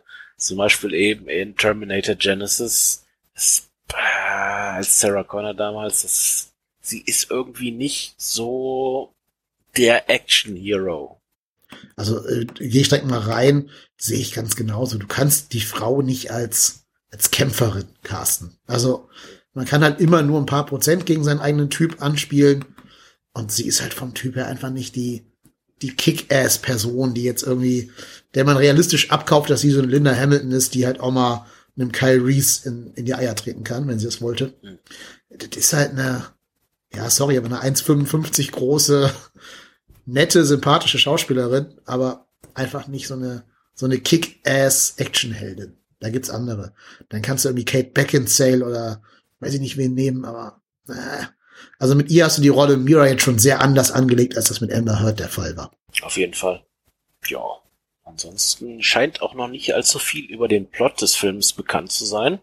Aber offensichtlich hat wohl Jason Momoa da sehr ähm, dran gearbeitet. Er hat wohl diese Story selber gepitcht und musste erstmal sämtliche Regisseure und so weiter davon überzeugen. Die haben okay. sich auch ganz schön lange Zeit gelassen, denn ja. das war wohl in 2018, als er das getan hat. Deswegen, äh, ja, wir werden sehen, was er sich denn da so ausgedacht hat. Was könnte denn das, das Last Kingdom sein, was im Titel erwähnt wird? Ja, das ist eine sehr gute Frage, weil ich meine, Aquaman lebt doch in Atlantis, ne? Das ist doch, vertue mich da jetzt gerade nicht. Nee, das ist richtig. Also ist das ja, kann es das ja nicht sein. Aber was haben wir denn sonst noch so an, ja, vielleicht versunkenen Königreichen? Das Einzige, was mir jetzt so gerade im Kopf rumspielt, ist äh, vielleicht die Arthurian Legend da reinzubringen, also King Arthur. Dass sie Camelot oder sowas finden. Ja. Ja, aber ansonsten weiß ich es eben auch nicht so wirklich. Ja, also ich bin mal gespannt. Oder was heißt gespannt? Eigentlich nicht wirklich, weil der erste Aquaman, der war zwar spaßig irgendwie auf seine Art, aber ist jetzt ja auch nichts, wo du sagst, oh, da brauche ich unbedingt einen zweiten Teil von, um dann noch an Weihnachten in diesen Kinofilm reinzugehen. Also überhaupt interessanter ja. Kinostart an Weihnachten. Das ist ja so ein bisschen der Herr der Ringe-Slot gewesen früher immer, Dezember. Aber welche Menschen gehen denn an Weihnachten ins Kino? Also ich glaube, der wird kein gutes Startwochenende hinlegen. Ja, ich sag mal, also ich mag Jason Momoa auf jeden Fall, deswegen kann ich mir durchaus vorstellen, mir den anzugucken, aber viel Erwartung habe ich da auch jetzt noch nicht. Nee, und auch du wirst wahrscheinlich nicht an Weihnachten ins Kino rennen, kann man auch nicht vorstellen. Wahrscheinlich nicht, nein. Gibt ja Gerüchte, dass sie Jason Momoa jetzt in diesem James Gunn Universe, weil James Gunn ist jetzt der neue Creative Director von DC, dass sie ihn jetzt nicht mehr als Aquaman haben wollen. Sondern, hast du gehört, als wen sie ihn haben wollen? Welchen DC-Helden? Nee, nee. Oder Anti-Helden? Willst du einen Tipp abgeben? Überleg mal so einen Anti-Held aus den 90ern, der quasi aussieht wie ein grauer Jason Momoa. Na, das sagt mir jetzt gerade nix. Lobo. Oh, oh. Okay. Ist halt auch so ein bisschen Fancasting gewesen am Anfang, ne? dass irgendein Fan gesagt hat, der Typ wäre doch super geil als äh, Lobo. Und dann ist aus diesem Fancasting halt irgendwie so der Gedanke entstanden bei DC, dass sie gesagt haben, okay, you're onto something. Das würde echt perfekt passen. okay, ja, doch, das kann ich, das kann ich sehen. Ne? Ja, und gerade da James Gunn jetzt sowieso da alles auf links drehen wird, kann man eh sagen, dass diese ganzen Justice League Helden alle nicht mehr existieren, weil Henry Cavill hat ja auch seinen Job als Superman verloren.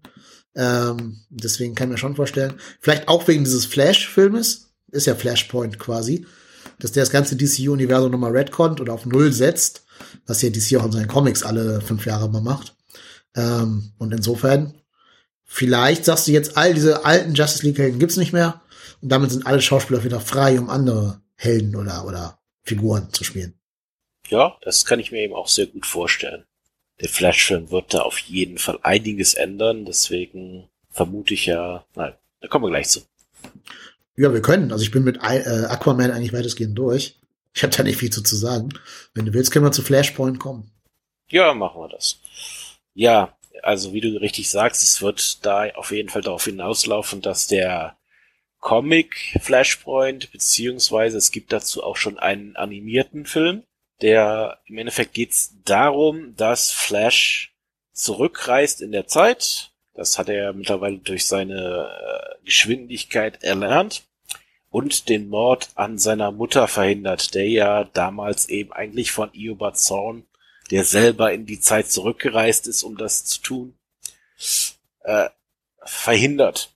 Und dadurch tritt er im Endeffekt eine Reihe von Ereignissen los, die das gesamte DC-Universum ändert und ganz klar zum Schlechteren. Denn zum Beispiel vielleicht so ein paar kleine Anhaltspunkte.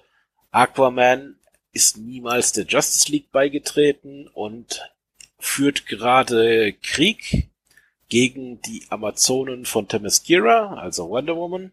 Und äh, unter anderem hat dieser Krieg schon dafür gesorgt, dass äh, ich glaube die kompletten britischen Inseln und ein Großteil von Europa geflutet wurde. Dementsprechend also hat das Ganze schon Millionen und Milliarden von Leben gekostet. Und das Ganze wird dann eben auch hinterher noch auf die Spitze getrieben, dass eben dann eigentlich dieses Universum gar nicht mehr lebensfähig ist, so dass Flash dann am Ende dieses Films auch wieder zurückreisen muss, um das Ganze wieder rückgängig zu machen und schweren Herzens dann eben zulässt, dass seine Mutter ermordet wird, damit eben der Rest der Welt weiterleben kann. Es war, ähm, ehrlich gesagt, fand ich das ähm, in dieser Flash-Serie, zu der wir ja vielleicht gleich auch noch ein bisschen was sagen werden, fand ich das eigentlich noch einen der besten Teile, denn die Serie hat das Ganze dann noch damit gespielt, dass äh, Barry Allen dann Eobard Zorn tatsächlich sagen musste, das war Eobards äh, Forderung, dass er seine Mutter umbringen soll. Das war natürlich emotional Hm. wirklich brutal. Heftig. Von Eobard natürlich auch genauso gedacht. Aber das fand ich immer noch einen der besten Momente dieser Serie. Dass er das eben, er hat eben wirklich verlangt, dass Barry ihm das sagt, dass er das tun soll. Und, boah, also, das ist schon ein richtiger Gut Punch. Mhm. Deswegen, ja, also ich könnte mir durchaus vorstellen, dass das Ganze interessant wird. Wir haben ja dann zusätzlich noch diese mehreren Schauspieler, die eben, was ich gerade erwähnt habe, mit den Schlagzeilen dann da reinkommen. Also zum Beispiel eben Michael Keaton wird seine lange, lange her ist es Rolle als Batman mal wieder ausleben. Und auch Ben Affleck wird mal wieder auftreten als Batman. Ich persönlich freue mich mehr auf Michael Keaton. Aber gut. Könnte interessant werden. Und persönlich glaube ich auch, nachdem eben Ezra Miller in letzter Zeit ziemlich viele negative Schlagzeilen gemacht hat, denke ich, dass er wahrscheinlich am Ende dieses Films ersetzt wird. Ja, das hätte ich jetzt genauso gesagt. Ich glaube auch, sie werden ihn am Ende einfach durch den Dude aus der Fernsehserie ersetzen. Und da habe ich ehrlich gesagt überhaupt kein Problem mit. Mal ganz davon abgesehen, dass Ezra Miller ein ziemliches Arschloch ist, ähm, denke ich einfach, dass Grant Gustin, der, der Barry in der Serie spielt, das wirklich gut macht. Die Serie ist qualitativ ziemlich am Boden, aber das liegt nicht an ihm. Ja, diese CW-Shows sind jetzt ja alle nicht äh, qualitativ hochwertig, um es mal so auszudrücken. Die haben ja ganz gute Ideen meistens. Also die haben zum Beispiel auch Crisis on Infinite Earths umgesetzt, aber halt immer alles nur auf TV-Niveau. Und da wäre schon cool, wenn man Grant Gustin dann vielleicht mal im, im Filmbudget-Universum sehen könnte. Der Typ kann ja was und hat, soweit ich weiß, keine Skandale an der Hacke. Also das hätte ich auch gedacht. Entweder stirbt ähm, Barry Allen und wird einfach direkt durch Wally West oder vielleicht durch einen diverseren Flash ersetzt. Da gibt's ja auch ein paar Optionen im, im Universum äh, von DC, also in den Comics. Oder er wird wirklich durch Greg Gustin. Es hat halt eh nie Sinn gemacht, dass DC zwei Flashes hat, also ein Fernsehflash und ein, und ein Kinoflash. Da hättest du direkt von Anfang an dir viel, viel Kummer erspart, wenn du direkt den aus der Serie genommen hättest. Ja, ich denke auch. Das Witzige ist ja, dass sie tatsächlich eben schon mal so einen praktischen Ausblick darauf gegeben haben, eben in dem erwähnten äh, Crisis of Infinite, äh, Infinite Earth Serien, ähm, äh, Serien, Miniserie. Denn da ist ja tatsächlich Grant Gustin Ezra Miller begegnet. Stimmt. Als Flash aus dem Filmuniversum. Das ist schon mal so ein kleiner Ausblick dann vielleicht auf äh, diese Möglichkeit. Denn also offensichtlich existieren beide Flashs tatsächlich in diesem DC-Universum. Nur wahrscheinlich eben in unterschiedlichen, ja, Universen. Also wir sind ja da im Endeffekt auch bei einem Multiversum, genauso wie bei Marvel auch. Und die Frage wird auch noch sein, wie sie Michael Keaton da reinschreiben wollen. Eigentlich ist ja äh, in Flashpoint, das ist in den Comics, Flashpoint, ist ja nicht mehr äh, Bruce Wayne, Batman, sondern Thomas Wayne hat ja den Mantel übernommen, weil er halt nicht erschossen wurde, sondern eben, ich glaube, Bruce wurde erschossen, ne? so war das doch, Ja. meine ich. Genau. Und dadurch ist halt Thomas Wayne jetzt so der relativ skrupellose Batman, der auch wirklich harte Methoden anwendet, weil er halt nicht will, dass irgendein anderes Elternteil den Verlust seines Sohnes äh, erleben muss. Ja, und das ist halt die Frage, ob Michael Keaton jetzt immer noch Bruce Wayne spielt oder ob er jetzt quasi auch Thomas Wayne spielt. Vom Alter her wäre es jetzt ja näher an, an Thomas dran als an Bruce. Ähm, wenn man nicht sagt, das ist jetzt quasi der Bruce aus Batman Beyond, der schon selber 60, 70 Jahre alt ist. Könnte ich mir sehr gut vorstellen. Also es macht auch am meisten Sinn eigentlich. Wenn er eben wirklich einen, wieder den Bruce Wayne spielt, wird schwierig, das zu erklären. Ja, aber das muss halt wirklich einer sein, der auch in seinem Universum so alt ist, ne? Also der Dark Knight Returns Bruce Wayne oder halt wirklich der Batman Beyond Bruce Wayne. Ja. Wobei ich halt ehrlicherweise schon hoffe, dass sie diesen Flash-Film nutzen, um da doch noch, auch, egal was sie jetzt alles erzählt haben, aber um halt doch noch so Figuren wie Henry Cavill, Superman und äh, Ben Afflecks Batfleck irgendeinen Abschied zu geben. Also muss ja jetzt kein richtiger Auftritt sein, aber so eine Szene, dass du von den beiden so als Zuschauer auch mal Abschied nehmen kannst. Gerade weil die auch nicht so viele gute Filme hatten. Ähm, ich fände das cool. Ich weiß, dass da andere Sachen bei Social Media gerade auch von Henry Cavill verlautbart worden sind. Aber das kann ja auch so ein bisschen Sand in die Augen streuen sein, so ein bisschen das Social Media Game beherrschen. Also ich würde es mir wünschen, ehrlich gesagt. Ja, also ich würde auf jeden Fall gerne Henry wieder auf der Leinwand sehen. Andererseits könnte ich mir jetzt auch durchaus vorstellen, dass er persönlich die Schnauze voll hat von diesen Leuten, weil die haben ihn ja so richtig vor die Wand fahren lassen. Äh, er hat, er hat ja schon seinen Rückkehr in das Superman-Kostüm, sollte er ja ganz klar auf Anweisung der Studios verlautbaren lassen, nur um dann später zu erfahren, nee, das wird nix. Das ist eben wirklich ein echter Dick-Move gewesen, der, glaube ich, auch Henry ziemlich verärgert hat.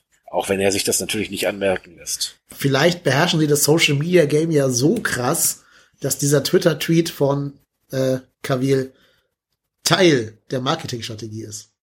Dass jeder jetzt denkt, okay, der hat mit DC gebrochen, er macht jetzt da seine Warhammer 40k-Serie und so.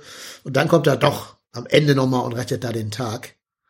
Also es wäre schon Master-Troll-Level, aber also danach würde auf jeden Fall Twitter und das ganze Social-Media-Universum explodieren. Müssen sie, glaube ich, Wong einladen für das Twitter-Schild. Wongas. Wongas. Ja, ich weiß es nicht. Also der Film bietet viele Möglichkeiten. Und ich habe gehört, es gab wohl so ein Test-Screening von diesem Film, wo der sehr gute Kritiken bekommen hat, was einen total überrascht, wenn man diese ganzen Produktionsprobleme da hört. Das ist ja eigentlich immer ein Zeichen für so, ein, so eine Graupe, gerade bei DC, wenn da schon so Reshots und, und Reboots und so weiter, also Re Reshots, äh, Nachdrehs und Nachschnitte und so weiter verlangt werden.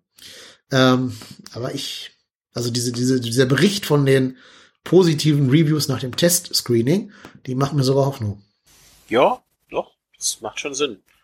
Ja, wir werden es sehen. Also, ich bin gespannt. Es ist auf jeden Fall auch ein Film, den ich mir angucken werde. Und dann sehen wir weiter. Ja, also sie können richtig viel machen und sie müssen ja irgendwie auch das James Gunn Universe jetzt auf den Weg bringen.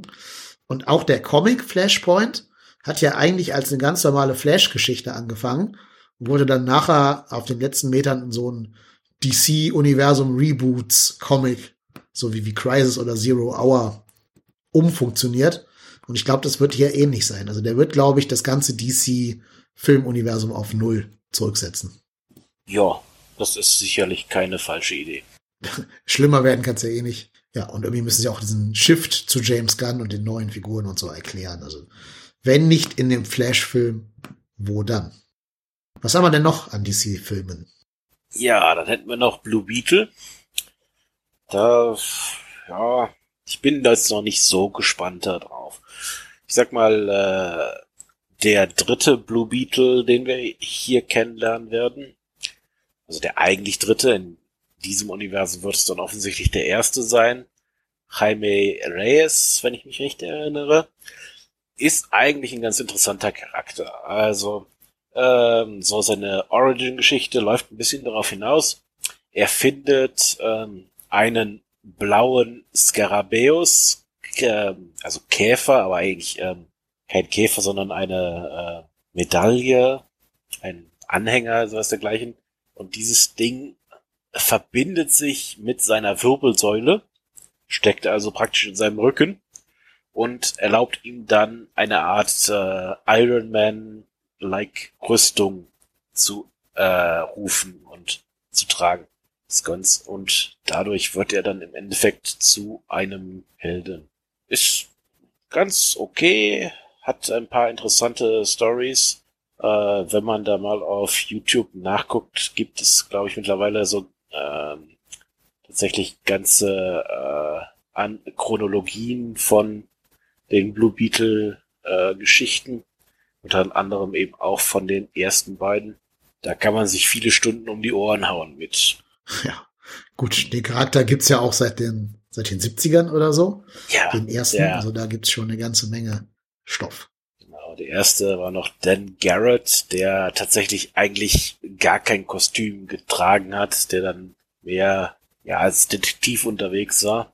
Und dann hinterher noch Ted Cord, der so das erste Mal ein richtiges Kostüm getragen hat. Ja, das ist so der, den man am ehesten kennt, wenn man an Blue Beetle denkt und die Figur schon mal irgendwo gesehen hat. Genau, Ted Cold. Ist natürlich schade, dass sie jetzt nicht Ted Cord genommen haben, weil dadurch entgeht einem ja auch die Möglichkeit, irgendwann mal so ein Team-Up zwischen ihm und Booster Gold äh, zu machen. Die sind ja so ein bisschen so das die, Ernie und Bert des DC-Universums, also das Traumduo, äh, so, so ein bisschen das Duo Infernale. Hätte ich schon cool gefunden, aber gut, natürlich kannst du jetzt auch mit, mit Jaime Reyes da neuen Booster Gold einfach schreiben und das dann machen. Aber ich kann mir auch vorstellen, dass sie so einen Ant-Man machen. Also auch bei Ant-Man ist ja eigentlich Scott Lang schon der dritte oder so Ant-Man. Und dann haben sie Hank Pym als Mentorfigur genommen. Also vielleicht taucht hier Ted Cord hier doch auf. Ja, möglich ist es auf jeden Fall. Persönlich frage ich mich, ob sie ähm, das vielleicht als Ausschlagspunkt nehmen, um in die Richtung Teen Titans zu gehen. Hm. Denn da ist dieser Blue Beetle eben auch eines der längeren Mitglieder. Könnte ich mir also vielleicht vorstellen, dass wir dann da vielleicht mal was in der Richtung sehen. Ja, wobei es gibt ja immer die Serie Teen Titans. Oder der heißt, glaube ich, nur Titans. Ja, ne? die heißt, glaube ich, nur Titans, ja. Aber tja, ich glaube nicht, dass sie die gelten lassen. Oder ich hoffe es nee, nicht. Nee, aber dann hast du ja wieder das Problem, wie bei Flash, dass du halt einen Serien- und einen Filmkanon hast. Ja, das. Aber im Endeffekt, das ist eben das Problem, dass DC von Anfang an das Ganze nicht richtig aufgezogen hat. Und deswegen werden sie mit diesen Unbequemlichkeiten einfach leben müssen. Ja, da hast du recht. Aber auch da kann der Flashpoint wieder einiges gerade ziehen.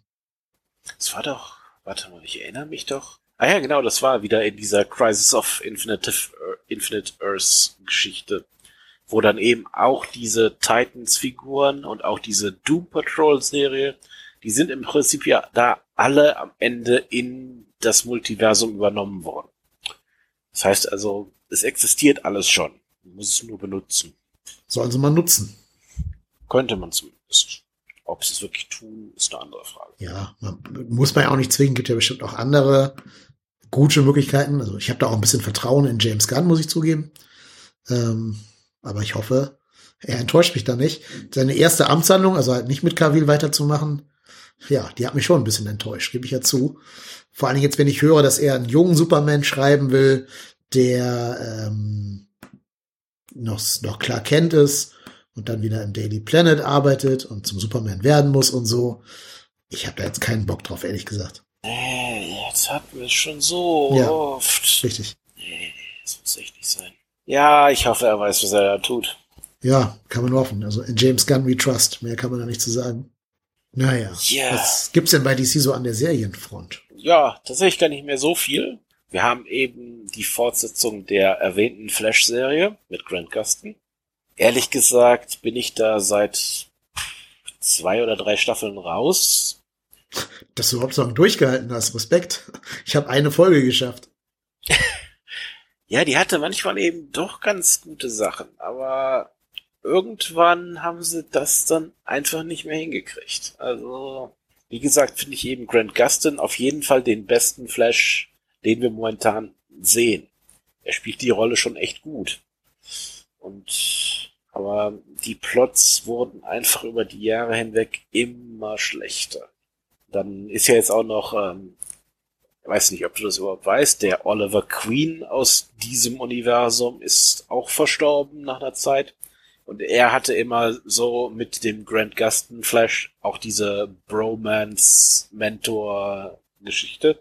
Deswegen waren die beiden eigentlich zusammen in diesen ganzen Crossovern immer eine echt interessante Sache, weil Oliver war immer so der, ja, der Ältere, der Barry so ein bisschen unter die Arme gegriffen hat, ihn trainiert hat. Und das hat eben einfach auch Sinn gemacht. Und das war gut zu sehen, weil die beiden eben auch eine gute Chemie hatten. Aber jetzt ist dieser Oliver eben auch nicht mehr da, hat eine Tochter hinterlassen, wie man das so tut. Ich wollte gerade fragen. Natürlich. Ich glaube, er hat auch einen Sohn. Also Connor wenigstens oder irgendein, irgendein random Ja, yeah, ist Connor. Dementsprechend fehlt mir das auf jeden Fall und die Plots haben eben auch, irgendwann haben diese Plots angefangen, sich einfach zu wiederholen. Denn in jeder Staffel wird einfach nur irgendein neuer äh, Super Schurke, der auf Geschwindigkeit basiert, eingeführt. Und dann eben auch in der Staffel abgefrühstückt. Und das ist einfach irgendwann ziemlich langweilig. Also wir hatten da, also natürlich, ähm, die erste Staffel war ja noch mit Eobard Zorn, dem Reverse Flash. Das war noch interessant, weil das eben auch so psychologisch ne, ein guter Plot war, mit eben der Ermordung von Barrys Mutter. Und auch der Tatsache, dass Eobard ja im Endeffekt in Team Flash die ganze Zeit äh, integriert war. Als einer der Charaktere. Dementsprechend also nicht irgendwie aus dem Nichts erschienen ist. War auf jeden Fall interessant und gut zu sehen. Aber hinterher haben sich dann einfach alle möglichen Plotstränge wiederholt. Zum Beispiel hatten wir im Endeffekt in jeder Staffel, ähm, Moment, jetzt fällt mir gerade der Name des Charakters nicht mehr ein. Also der Charakter, der Eobazorn praktisch gespielt hat in der ersten Staffel. Äh, ja, fällt mir gerade nicht ein. Auf jeden Fall haben sie von diesem Charakter praktisch in jeder Staffel eine neue Version eingeführt, indem sie die eben aus dem Multiversum praktisch bestellt haben. Äh, Wells, genau, das war's. Und da gab's dann tatsächlich hinterher so abstruse Geschichten wie den Council of Wells, wo dann eben fünf verschiedene Versionen von diesem Charakter unterwegs waren. Das klingt wie Rick und Morty, The Council of ja, Wells. Ja, und es wurde eben auch einfach nicht besser. In der Crisis of Infinite Earth zumindest haben sie dann haben sie dann auch einen von diesen Wells-Charakteren zum Pariah gemacht. Mhm, ja, okay. Das, äh, ja, also das hat eben einfach hinten und vorne nicht mehr funktioniert und dass dann eben auch wirklich in jeder Staffel der Bösewicht einfach nur jemand war, der irgendwie so 5 kmh schneller war als Flash, machte das Ganze dann einfach nicht besser. Naja, gut, aber das wird ja alles jetzt durch äh, Flashpoint und generell das DC-Filmuniversum so ein bisschen ausgehebelt. Wir kriegen doch auch eine neue Peacemaker-Serie, oder? Also Staffel. Allerdings muss ich gestehen, dass ich da ehrlich gesagt noch gar nicht reingeguckt habe. Ich muss mir die erste Staffel meiner auch ein. Oh, tu das unbedingt. Das ist eine der besten DC-Properties, die es gibt. Okay. Also ist ja auch James Gunn, der es ja geschrieben hat und äh, Regie geführt hat. Das allein spricht ja schon für Qualität. Du hast doch diesen The Suicide Squad von James Gunn gesehen, oder? Ja. Das ist ja die Figur einfach aus The Suicide Squad, also nicht mit Suicide Squad verwechseln, sondern dem James Gunn-Film äh, von John Cena ja gespielt. Und äh, wie gesagt, ich finde, die Serie ist wirklich das Beste, was DC eigentlich seit es DC gibt, rausgehauen hat. Ich erinnere mich auf jeden Fall noch an diesen memorable Quote da, von wegen, äh, ist mir egal, wie viele Frauen und Kinder ich umbringen muss, um den Frieden zu erhalten. Mhm. Das ist schon, ist schon ein interessanter Charakter dadurch. Ich bin nur bis jetzt irgendwie nie dazu gekommen, die mal anzugucken. Werde ich jetzt demnächst mal tun. Ja, auf jeden Fall. Kann ich dir nur empfehlen. Die kann ich allen nur empfehlen. Ich glaube, die ist in Deutschland so ein bisschen nervig zu bekommen. Also man kann sie auf RTL Plus gucken, äh, wenn man dann ein Abo hat, aber da halt nur auf Deutsch, ohne englische Tonspur. Und das möchte ich nicht empfehlen, sowas zu tun, so dumme Sachen zu machen. Also guckt die bitte, wenn auf Englisch, alleine weil James Gunn ja auch sehr von so Wortwitzen und so einem Zeug lebt. Da kannst du nicht einfach die englische Tonspur dann ignorieren. Also wenn man dazu in der Lage ist, Englisch zu schauen, tut das. Und ich weiß nicht, ob es die irgendwie anders bei Sky oder so vielleicht gibt, keine Ahnung. Muss man in den, in den Movie Renten Account reingucken. Ah, auf Amazon Prime gibt's ja viel. Aber zu kaufen, nicht im Abo, ne? Äh, ja. ja. Muss man überlegen, ob man für so gute Sachen auch mal ein bisschen Geld raushauen will, weil die ist halt echt gut. Also kann ich euch nur ans Herz legen, das zu tun. Und dann habt ihr da auf jeden Fall zehn Stunden, wie lange die gehen mag. Viel Spaß mit, mit dieser Serie. Ja, und davon auf Staffel 2 freue ich mich sehr. Kann nur gut werden. Gerade weil noch so ein paar Plotstränge auch im, im ersten Teil offen bleiben, die jetzt hier zu Ende geführt werden. Ähm, John Cena, finde ich, macht das ziemlich großartig. Ich hätte ihm gar nicht zugetraut als alten Wrestler, dass er so gut schauspielern kann. Aber wie das halt so ist, wir haben ja gerade schon über James Gunn gesprochen, das ist halt nicht so eine reine Klamauk- und Blödel-Serie, sondern James Gunn typisch gibt's eben auch diese, diesen doppelten Boden, dass da eben auch Drama drinne drin steckt und im ganzen inne wohnt. Äh, und das macht's halt so sehenswert. Okay. Ich habe direkt mal die erste Folge schon gekauft. Was kostet die? Nochmal aus Interesse? Äh, 2,99 pro Folge. Also, wie viel sind das? Acht oder so, ne? Äh, ja, acht. Also drei mal acht sind 24, das kostet DVD auch. Kann ich jetzt jedem nur empfehlen, das dann nochmal zu investieren. Oder halt, wer eh auf Deutsch gucken will, also ein RTL Plus Abo da, meine Güte. Was kostet die Welt? Auf SD kostet die ganze Season auch nur 18,99 Euro. Überlegt euch mal, ist halt echt besser als viele, viele andere Sachen, die man so konsumiert unterwegs. Also die ganzen Netflix-Sachen da. Äh, kann ich also nur ins Herz legen. Jo, haben wir DC dann oder haben wir was vergessen? Ähm, wir haben noch nicht über Shazam gesprochen. Ja, stimmt. Ja, also was mich da direkt eigentlich verstört hat, ist, dass jetzt nicht der offensichtliche Plot benutzt wird und wir jetzt Shazam auf Black Adam treffen lassen. Ich habe keine Ahnung, warum nicht. Weil das hat mich schon im Black Adam-Film verwirrt. Dass sie da nicht einmal erwähnen, dass es einen Shazam gibt. Ich meine, der Typ sagt ja Shazam, um sich zu verwandeln und trotzdem wird diese Figur ja. nicht erwähnt. Eben. Also ich kann mal kurz sagen, es geht wohl um ein, also es wird wohl im Endeffekt darum gehen, dass die Shazam Family gegen die Töchter von Atlas kämpfen muss.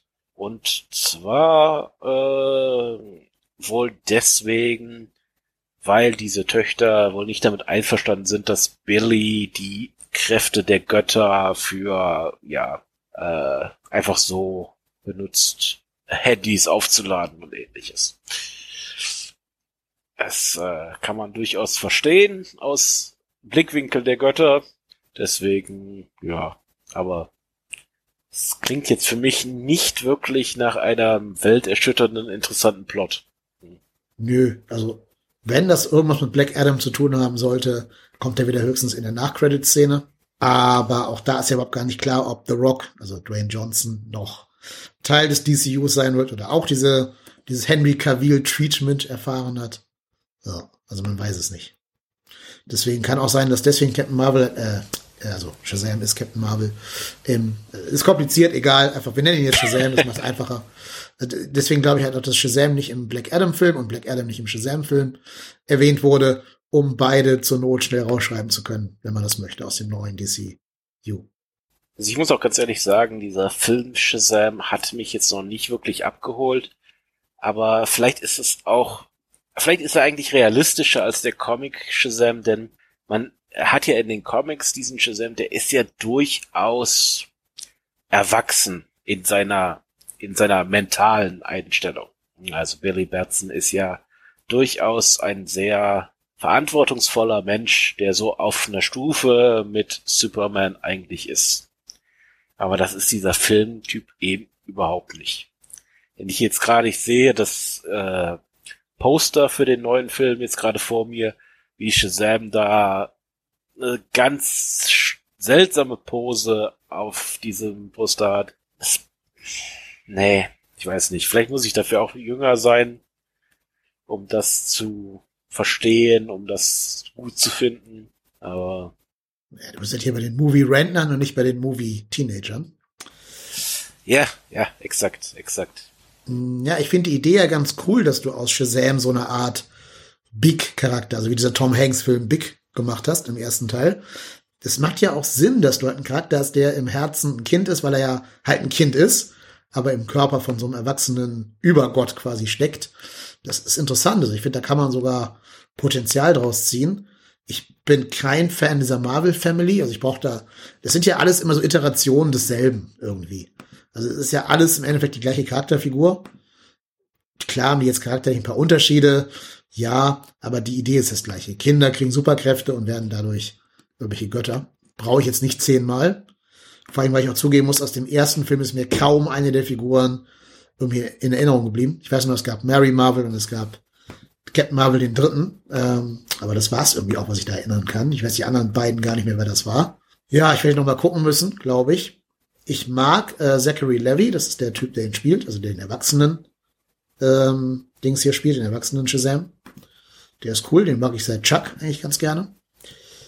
Aber auch da gilt, ist jetzt alles nichts, wo du sagst so, ich halte den Atem an und warte gebannt auf einen zweiten Shazam-Film. Wobei der erste muss ja krass erfolgreich gewesen sein. Ne? Also der muss ja seine Einspiel, seine, seine Produktionskosten äh, sehr vielfach wieder eingespielt haben. Deshalb ist ja auch klar, dass sie jetzt weitere Filme davon raushauen werden. Aber auch da gilt halt das gleiche wie für alle DC-Filme. Man muss erstmal gucken, ob Shazam nachher in einem neuen James Gunn Universe noch geben wird. Das ist natürlich schwer vorherzusehen, aber ich sag mal, um viele von den Filmen und Charakteren in diesen Filmen ist es auch einfach nicht schade. Deswegen. Es macht ja nur auch keinen Sinn, dass du jetzt die Schauspieler rausschreibst äh, und dann halt neu castest. Also dann, dann kannst du auch sein lassen. Ja, klar. Ja, also ich bin gespannt. Ich äh, erwarte nichts von dem Film und kann daher nur positiv überrascht werden. Ja. Ja, das war das Marvel und DC ja, würde ich sagen, oder? Mhm. Wenn du mal so alles zusammenhältst, was ist der Film, auf den dich am meisten aus allen beiden Universen freust? Da würde ich sagen Across the Spider-Verse 2. Ja, ne? Eigentlich witzig, dass man genau den Film, der mit diesem ganzen Metaplot-Gedöns nichts zu tun hat, am meisten antizipiert. Ja, das stimmt schon. Es ist eben, es ist ein bisschen traurig. Ich muss sagen, als ich die Liste eben so überflogen habe, ist mir einfach klar geworden, dass das MCU sehr viel verloren hat in der letzten Zeit. Und das ist unter anderem einfach, weil es ein paar der besten Schauspieler verloren hat, unter anderem eben Robert Downey Jr., die einfach dieses Universum zu dem gemacht haben, was es war. Und die momentan darin existierenden Charaktere sind einfach nicht so gut.